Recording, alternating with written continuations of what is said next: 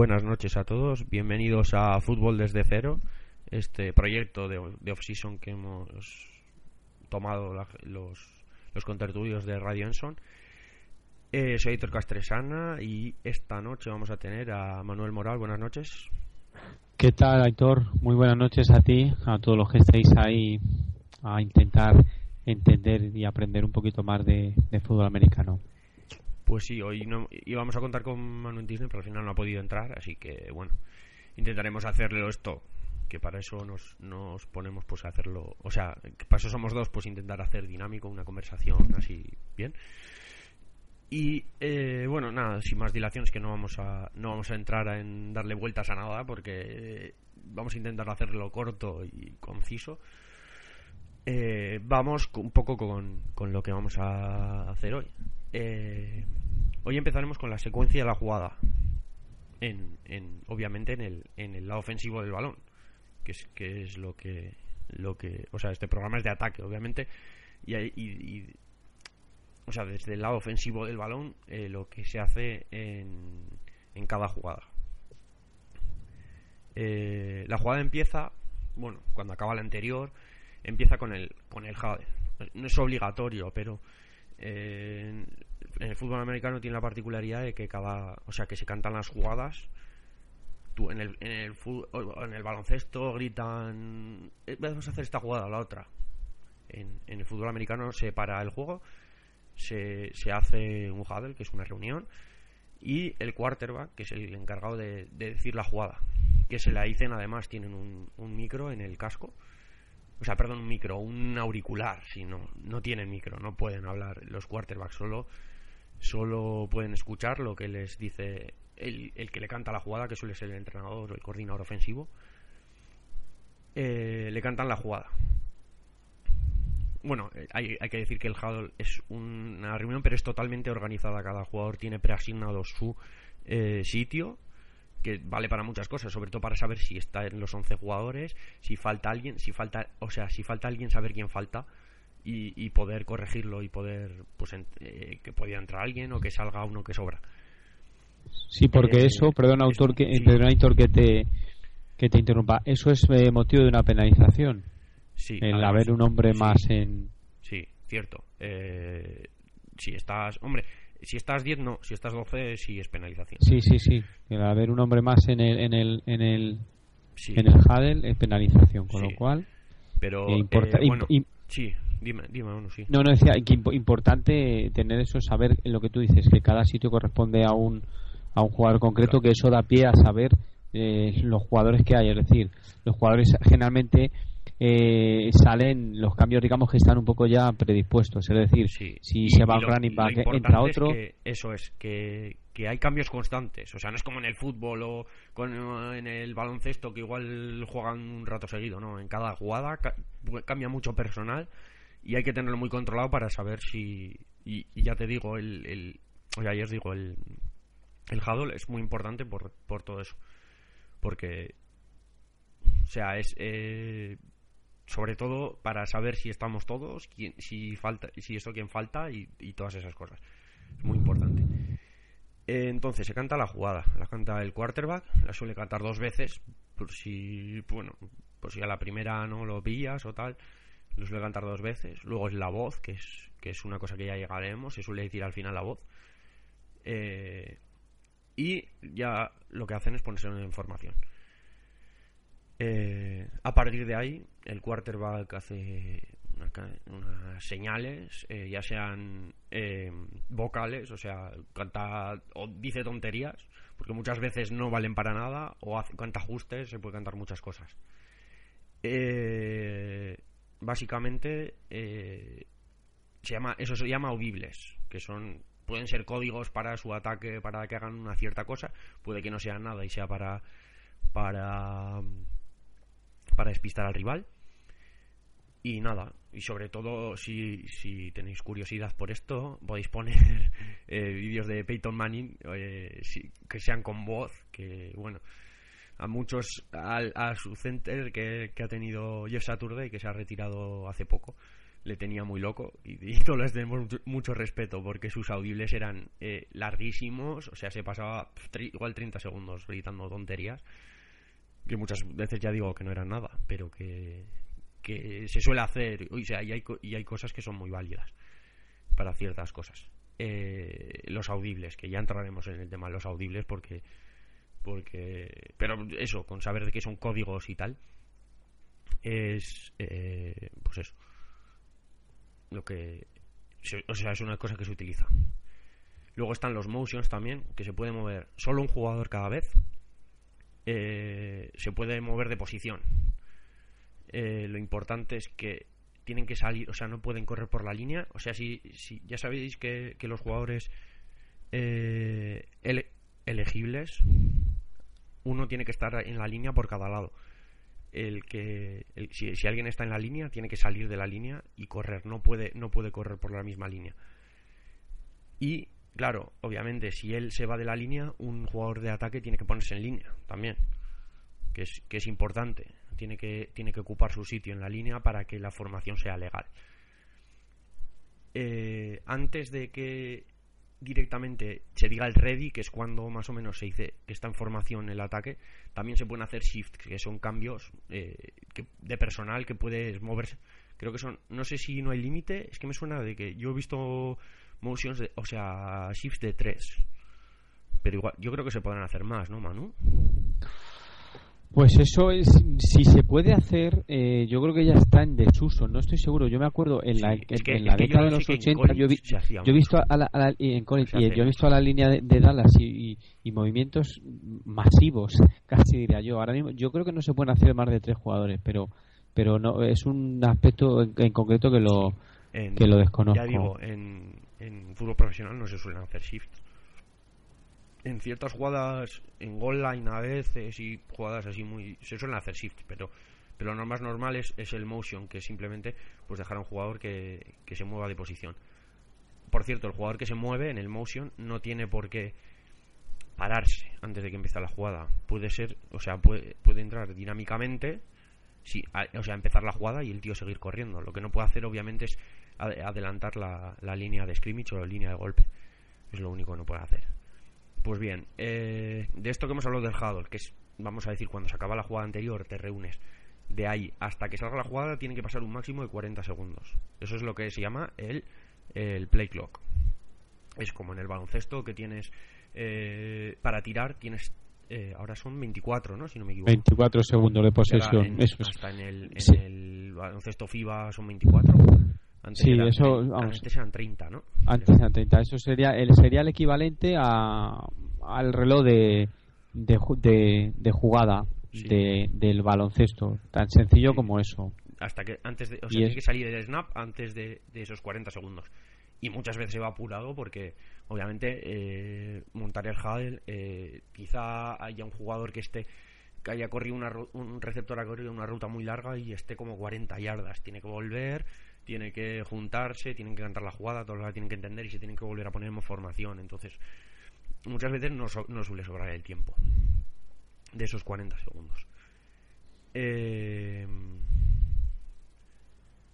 es un poco eh, esa es la, secuencia de la, la, jugada, no la prejugada, vamos a decir, lo que se hace antes de que empiece sí la acción, que es, que es la jugada. Eh, en principio, eh, podemos decir que la mayoría de equipos al jugar eh, casi agotan los 40 segundos. Normalmente el snap se suele hacer como muy pronto. En el 20 es un, prontísimo. O sea, lo normal suele ser pasado el 15, muchas veces llegas a los 10 y hay veces que, que, apuran hasta el 0. O sea, eh, ves que ves que suelen poner un reloj en el, en el campo, 5, eh, 4, y ves que las dos sale el balón, ya te pones a poner nervioso porque puede hacer una falta que obviamente si no sale el balón en 40 segundos, cometes un retraso en el juego, un delay of game, que se penaliza con 5 yardas, ¿no? Si no me equivoco. Sí, 5 yardas. El delay son 5 yardas de penalización. Muchas, muchas veces hasta se suele pedir tiempo muerto para, para evitar esa penalización. O sea que es una cosa que, que, es, que es muy importante. Eh, bien, pues esto, la secuencia de la jugada un poco ya, ya lo hemos visto. Vamos con el tema de... el reloj ya sabemos que es muy especial en el fútbol americano. Hay veces que avanza, hay veces que no avanza. Es como un tiempo real, pero no es tiempo real. Es podríamos decir que se puede asemejar al de baloncesto, pero no, tampoco, porque tiene muchas particularidades. Eh, bueno, Manu, si quieres, si ponte, o sea, coméntanos tú más o menos las generalidades del reloj, es decir, cuando se pa cuando cuando corre el reloj, cuando se para, todas estas cosas. Bueno, pues a ver. A ver si vamos vamos hilando, porque lo ve uno y se acostumbra a verlo y al final explicarlo no, es tan sencillo. Vamos a ver, el reloj, eh, como ha dicho Aitor, en cuanto comienza la jugada, el reloj del partido, no el reloj de la jugada, es decir, el play clock es el reloj que marca los 40 segundos. El reloj del partido es el reloj que va descontando hacia atrás, bueno, pues los 15 minutos Ah, de... Bueno, claro, eso no lo he explicado. De- de- de- re- de cada el reloj cuarto. que tenemos que explicar es el reloj del partido. El reloj de jugada simplemente entonces- cuando acaba la jugada se pone en marcha y si y en cuanto sale la jugada se para, o sea, y desaparece, vamos a decir, el, el reloj de jugada Eso es, durante entonces- la jugada no existe, o sea, es, es simplemente de- desde que acaba la jugada anterior hasta que empieza la siguiente. Que, que- Eso es. no Entonces- quedado claro. Pero bueno, ahora, ya- ahora ya sí que sí. Entonces, eh, una vez que el snap, eh, que se realiza el snap, el tiempo del reloj empieza, empieza a contar eh, y el reloj no se parará hasta que no sea un pase incompleto, hasta que no se salga un jugador por la banda con el balón o hasta Sí, que, y esto es una modificación de la, de la, de la NFL de este año, hasta que se produzca un sack. Hasta Sí, ahora, sí, sí, eh, hasta la temporada anterior, cuando se producía un sack, No, el reloj es seguía que no sé- corriendo. no, es una regla que ya estaba, es que no sé, no sé exactamente, pero vamos, cuando se produce un sack, que creo que no hemos explicado, ¿no? El sack no Y un-. Que el, el sack es una jugada que, que en el que eh, un jugador, o sea, el, el quarterback en, en intención de pase, o sea, en una jugada de pase que está para pasar el balón, que no es una jugada de carrera, si le placa a un jugador defensivo eh, es un sack, básicamente. Y en eso pues, es una jugada po- bastante poco común, o sea, o sea, se suelen dar, no sé, por partido un equipo que hace bastantes sacks igual hace 7 o así. Hay veces que no se consiguen, hay veces que se consiguen dos. Lo demás, lo normal es conseguir dos o tres por partido, ¿no? Una media así. Sí, Cuatro, siete ya en un equipo. Y a veces le hacen auténticas violaciones y el año pasado Cutler en un partido creo que se comió 12 o así. O sea que... Pero vamos, lo normal suelen ser dos o tres por partido por equipo. Más o menos. Así que eso. Y en ese caso el, el reloj se para. Porque se entiende que, que el saque es una jugada importante que- y que, que hay que dejarle al defensa celebrar. Debe de ser esa la explicación, ¿eh? No estoy muy seguro, pero supo- suponemos. Suponiblemente. Eh, bueno, Bien. perdón. Bueno, y decíamos entonces, eh, se paraba en estas circunstancias, hemos dicho un sack, cuando se comete un pase incompleto, cuando Ah, el jugador sa- sale con el balón controlado fuera de los límites del campo, y hay una cuarta situación, Sí, que es eh, cuando hay un cambio de posesión eh, o cuando es un jugador eh, cuando hay un jugador lesionado. Cuando un jugador lesionado que permanece lesionado en el césped los árbitros eh, paran el partido Eh, pero, otro- pero lo- le, lo- pero le quitan un tiempo muerto al, al equipo. si es si es dentro de no si es dentro de los dos últimos minutos le quitan un tiempo muerto al al Ah, equipo solo- Sí, solo el- dentro de los dos últimos minutos. Le quitan el, eh, un tiempo muerto al equipo por el cual se ha parado el partido y, y si no lo tiene, pues eso se penaliza. Lo que no sé ahora mismo cuál es el yardaje, pero se, se penaliza esa circunstancia porque bueno, la idea es que un jugador está lesionado y no se puede comenzar eh, eh, el partido con un equipo jugando 10 y el otro, el otro 11. Entonces, bueno, pues luego en- hemos... en los dos últimos minutos también, si. O sea, de- de- si por ejemplo se consigue un primer down y tiene que mover las cadenas, se para también, ¿no? Aunque sea una carrera, si no me Mm, equivoco. No, no sé si no. son los dos últimos minutos o, o en esto. Que yo recuerde, no. Pero vamos, lo, lo básico es eso, o sea, eh, Entonces, se gasta el reloj efectivamente, sobre la todo esencia es corriendo, se gasta el, Cuando el se- reloj. cuando Cuando corre se- siempre, siempre, siempre corre el reloj. Con el pase, si el pase es incompleto no corre, y si el pase es completo, en principio corre. Y si te sales por banda, el, re- el reloj se para. ¿No? Eso es. Básicamente eh, es la idea. Entonces, Y luego, pues- Sí, sí, Manu. no decía y todo lo que no sea eso, que todo lo que sea carrera, un pase un pase completo, eh, va a significar que el reloj del partido sigue corriendo y a su vez se pone en marcha el reloj de los 40 segundos que decía Aitor. De manera que eh, cuando la jugada, eh, eh, cuando el reloj del partido va corriendo, se empareja, por así decirlo, y van ambos relojes descontando a la vez. Uno descontando los 40 segundos para que se finalice tu tiempo para realizar tu jugada y el reloj del partido pues que sigue contando para descontar el, el, tiempo reglamentario. O sea que sobre, sobre ese tipo de paradas yo creo que más o menos las pinceladas eh, ya están ahí y no creo que tengáis muchas dudas. No. Eh, y una, un último apunte antes de acabar con el reloj. En el reloj de jugada, eh, en ciertas jugadas se aplica, o sea, en vez de ser 40 segundos son 25. Si no me equivoco, es en kickoffs en extra points y sí eh, en punts, ¿no? Porque en punts en, en, jugadas, que, que no, son, desde scrimmage, ¿no? claro, generalmente suelen ser en jugadas que vienen que vienen eh, siempre detrás de un parón largo, eh, quizás por publicidad. ¿Vale? O por, o por, o por, o por, o probablemente incluso por, por, una, por una incidencia que no tenga que ver eh, con, el, con el juego. Por ejemplo, el, reloj se, se estropea o, o, lo han parado antes de tiempo, entonces el árbitro pide que se vuelva el reloj a, a, se le añadan 8 segundos más porque ha habido un error o lo que sea. Bueno, pues en esas situaciones, debido a que, a que se ha producido un parón largo, eh, no se usan los 40 segundos, se, se, usan 25. Pero es porque se entiende para darle que, los jugadores eh, ya están preparados para la jugada. para, ha habido un parón y ya has hecho tu jugado, ya sabes la jugada que vas a hacer, entonces no necesitas tanto tiempo para, para sacar el balón. Entonces, o en jugadas, ya digo, en, en kickoffs, en kickoffs eh, para cuando es un kickoff, o sea, en cambios de posesión, o no hemos dicho, cuando en, anotaciones también se para el reloj, obviamente. Cuando un equipo anota, sea como sea, se para el reloj.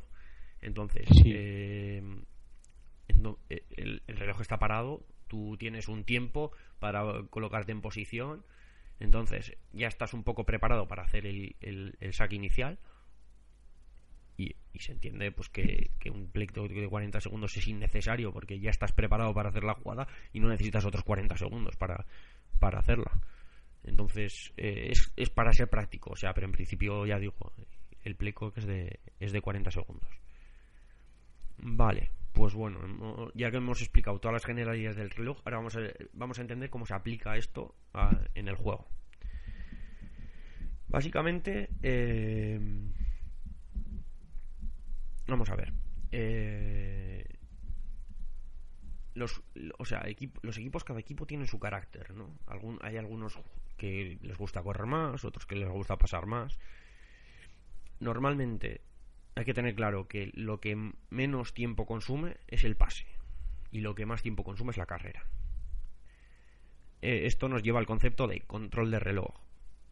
En, para, en el fútbol se puede, se puede comparar con la posesión, es decir, tener eh, durante mucho tiempo de reloj tener el balón controlado. Eso lo consiguen sobre todo, sobre todo, sobre todo los equipos corredores o los equipos que utilizan mucho el pase corto, que utilizan pases eh, eso, sencillos, vamos a decir, pases que se o sea, si, utilizas muchos completos, tú no vas a parar el reloj, no sé qué, bueno, te puedes salir por la esquina y tal, pero en principio tú no vas a consumir reloj. O sea, perdón, vas a consumir reloj. Claro, ¿cuál, ¿en qué caso no consumes el reloj? O sea, si no consumes haciendo pases.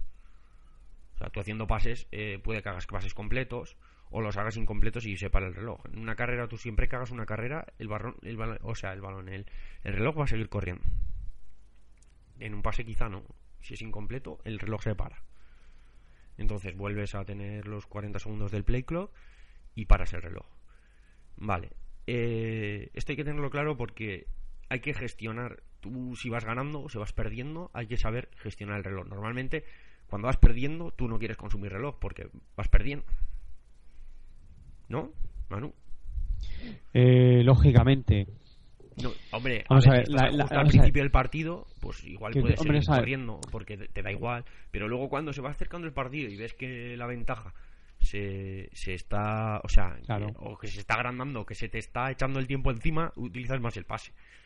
¿Por qué Claro, evidentemente, eh, vamos a ver, la esencia de lo que está explicando Aitor es que cuando tú, cuando tú tienes eh, ventaja en el marcador o cuando tú tienes en mente la idea de que el, equipo contrario, su ataque se mantenga en la banda, tú lo que tienes que hacer es gastar en la máxima cantidad de tiempo posible. ¿Por qué?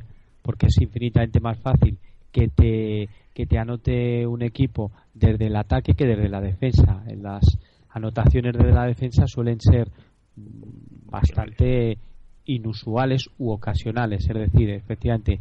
Entonces, si tú juegas contra un equipo que tiene un ataque muy bueno, tu misión va a ser eh, mantenerle fuera del campo. ¿Cómo se hace esto? Bueno, pues eh, consiguiendo, eh, por supuesto, hacer drives sostenidos que puedas avanzar y que tu vez te sirvan para, para ir comiendo tiempo, para hacer carreras, para que el reloj no se pare de ninguna de las maneras, con carreras y con pases cortos y, el equipo contrario, eh, pues, supuestamente el campo en la defensa, pues no tendrá más remedio que, que amoldarse a ese, a ese tipo de ataque. que la defensa, o sea, tú, cuando, estás, cuando estás una, o está una defensa en el campo, la cansas más.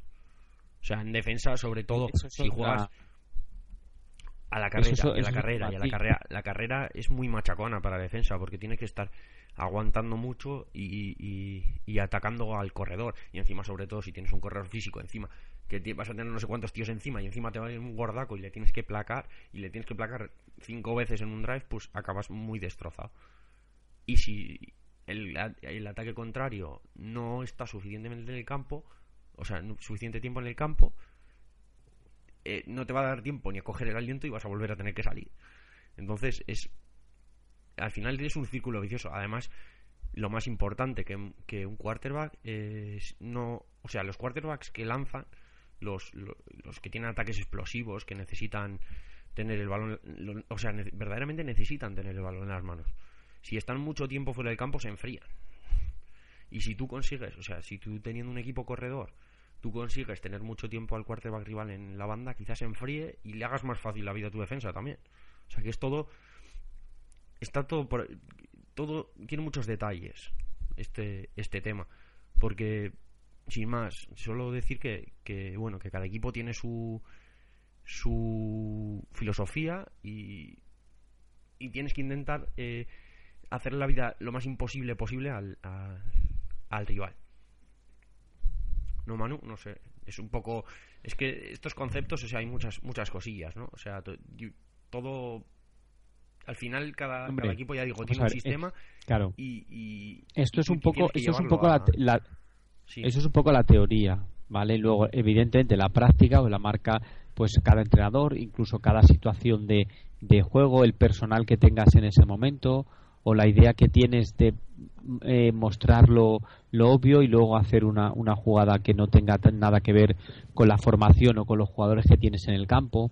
Es un poco, digamos, el, el, manual, el ABC del fútbol americano. Quiere decir que si vas ganando de muchos puntos, pues tienes que correr porque consumirá mucho para, para, que no, para no darle y, de, la misma manera. la oportunidad de remontar. O sea que, y de la, misma manera. el, mínimo reloj posible al rival. Eso es. Y de la misma manera, si vas eh, perdiendo, la esencia es que lo que tú tienes que intentar hacer es eh, pasar para avanzar más rápido, para que el reloj se tarde menos. Incluso hay en determinadas situaciones del partido que los equipos juegan sin Hadel, que es lo que explicaba Aitor, con la idea de, de no gastar tiempo. Como hemos dicho, el Hadel es opcional, o sea, se puede hacer o no. y hay equipos que, no, cantan dos o tres llevan ya aprendidas de los entrenamientos eh, jugadas en jugadas en serie que llaman los mexicanos y lo que hacen es que corren en bloques de, por ejemplo, de 5 o 6 jugadas. Y 5 o 6 jugadas que todo el mundo sabe y que termina una y empieza otra, termina una y empieza otra, manteniendo el mismo personal. Entonces, bueno, pues en cuanto al, al yo creo que el, tema del tiempo, yo no sé si se nos ha quedado por ahí algo en el tintero, pero... Sí, un poco es, es eso. Que que ya digo, eso se ajusta, o sea, y al final todo esto es, son razonamientos lógicos. Ya digo, el tema de, del enfriamiento de, la, de los brazos del quarterback, o sea, tienes un quarterback que, que, que, o sea, que está en racha, si está en racha, le ha pasado 11 pases seguidos, luego le dejas media hora en la banda y, sale. Y, si, y, no sabe, ya coge el balón, dice, pues ya no puedo, o sea, no, es, cortar la racha, ¿no? Es como el baloncesto cuando cuando joder, cuando está en racha un equipo pides el tiempo muerto y en dos minutos a veces hasta se, enfrían los rivales y la racha cambia, o sea, es y eso es, ya digo, una de las muchas cosas. Por el tema del reloj también, porque cansas a la defensa. Una defensa, si le, mira, si le pones un tío, Jerome Betis, si encontráis vídeos, buscar vídeos, eh, Jerome Betis es, fin, eh, es el corredor de potencia por excelencia. Eh, bueno, ahora no lo es, lleva retirado casi 10 años, creo que 8, 7, 8, no sé. Eh, lleva retirado bastante tiempo. Eh, el amigo Jerome 2006, 8 creo. Eh, porque la última fue, la Super Bowl que jugó contra los Seahawks. Y creo que fue en 2006, así que sí, seguramente 8 años lleva retirado. Es el corredor de potencia por excelencia, lo que digo. Y, y es un jugador que te puede correr 10 veces seguidas por el medio y la defensa le tiene que parar. Entonces cansas a la defensa. Mantienes el reloj. O sea, si, si eres capaz de conseguir primeros down solo con carrera, vas a tener la defensa o sea, perfectamente 8 minutos en el campo. 8 minutos de reloj, eh. cuidado. Que 8 minutos de reloj ha habido, ha habido veces de. Se pueden ver drives de 13-14 minutos. Y ver drives de 7-8 minutos no es nada raro. O sea, es una cosa que, que sobre todo cuando un, equipo que utiliza mucho la carrera interior, perfectamente juegas 12 jugadas 8 minutos sin problemas. Eh, entonces, es todo, ya digo, razonamientos, vamos a decir, lógicos, o sea, de, cosas que, son absolutamente normales. Eh, como ya, ya, o sea, ya, algunas ya nos hemos explicado y otras con razonamientos, ya digo, viendo un partido, tú lo razonas, dices, ah, claro, ahora están parando porque no sé qué, o ahora, o, piden un tiempo muerto por tal. Ah, bueno, lo que no hemos explicado del, de los tiempos muertos. Se tienen tres por parte, o sea, tres por cada dos cuartos. Eh, luego, bueno, los challenges es aparte. De momento vamos a darle con el, con los tiempos muertos. Normalmente se intentan guardar para el final de los partidos por si, por si te hacen falta. O para los, últimos, los dos últimos minutos. Eh, ¿Por qué es importante? Porque tú, eh, sobre todo si vas perdiendo, necesitas tener, tener algo con que parar el reloj si vas, si vas perdiendo. Porque igual haces una carrera interior o haces algo que no puedes parar el reloj y necesitas parar el reloj porque te queda muy poco tiempo, pues eh, te guardas los tiempos muertos. O también, eh, si ves que hacen primer down, segundo down, tercer down, te están gastando el reloj, el rival, vas perdiendo, o sea, y estás defendiendo, pues pides los tiempos muertos para que el, el rival no gaste reloj y te devuelvan el balón a ti tener una oportunidad de anotar. O sea, eh, también los tiempos muertos son muy importantes en el tema de la gestión del reloj, sobre todo en los dos últimos minutos. Aparte se suelen pedir por otras cosas también, porque a veces en una jugada pues eh, ve algo raro el quarterback y dice pues voy a pedir un tiempo muerto y voy a, voy a decir a, ver qué me dice el, el entrenador que tengo que hacer, porque esto no lo veo claro o tal, o sea, se, se, puede utilizar también, ya digo, de manera, o para evitar delay of games, como hemos visto antes. Eh, o sea, hay muchos, muchos. Luego aparte están los tiempos muertos de, publicidad. Y luego, bueno, aquí por lo menos en España hay tiempos muertos de los árbitros que, utilizan ellos para, hablar de sus cosas. En Estados Unidos meten, meten tiempos muertos de televisión a saco porque ahí cada siete minutos creo que es hay que meter publicidad, así que, así que hay muchos. Y no sé, yo creo que es un poco esto, ¿no, Manu? Ya hemos comentado en general el tema. Pues hombre, yo creo que sí, que un poco... Si se ha olvidado algo, algo, si crees que nos hemos dejado algo. En un principio no, pero bueno, si nos apare... si nos enciende la bombilla, pues en mitad de otro de otra píldora, aunque no tenga que ver, la metemos. Pero vamos, en un principio yo creo que no. En cualquier caso, lo que lo oigáis o este programa se lo comentáis a alguien o tengáis alguna duda, ya sabéis eh, la manera de contactar con, vamos, porque seguro que hay cosas que nos nosotros y o algo de lo que hayamos explicado que bueno la idea que nosotros lo explicamos eh, sabiéndolo y, teniendo visualizado lo que queremos decir porque lo, tienes en mente de ver en un partido pero a lo mejor hay personas que no sea este el caso. Entonces bueno pues que hagáis incidencia. Oye mira yo no he entendido eh, pues qué es eso del delay o cómo se lo que sea pues encantados de de solucionar cualquier, cualquier, duda. El mail, eh, lo tenéis, también tenéis el blog, eh, el Twitter, arroba O sea, todo, De cualquier manera nos podéis, nos podéis preguntar vuestras dudas. O ojalá que, nos hayamos dejado algo y que nos digáis, pues esto tenéis que haber comentado aquí porque le pega y tal. Pues perfecto. Será una buena señal. Sí, sí, sí. O sea, se nos olvidan cosas seguro. Estoy seguro. Y si, y si aparecen, pues menos se nos han olvidado. Así que nada, bueno, esto ha sido el tercer programa del ataque. Y nada, Manu, eh, eso que nos vemos la semana que viene con el, con el volvemos con el ataque luego tenemos defensa pero con el ataque volveremos la semana que viene o cuando podamos pues pues hasta la semana que viene al ataque y a, y a la defensa hasta dentro de un rato venga pues eso nos vemos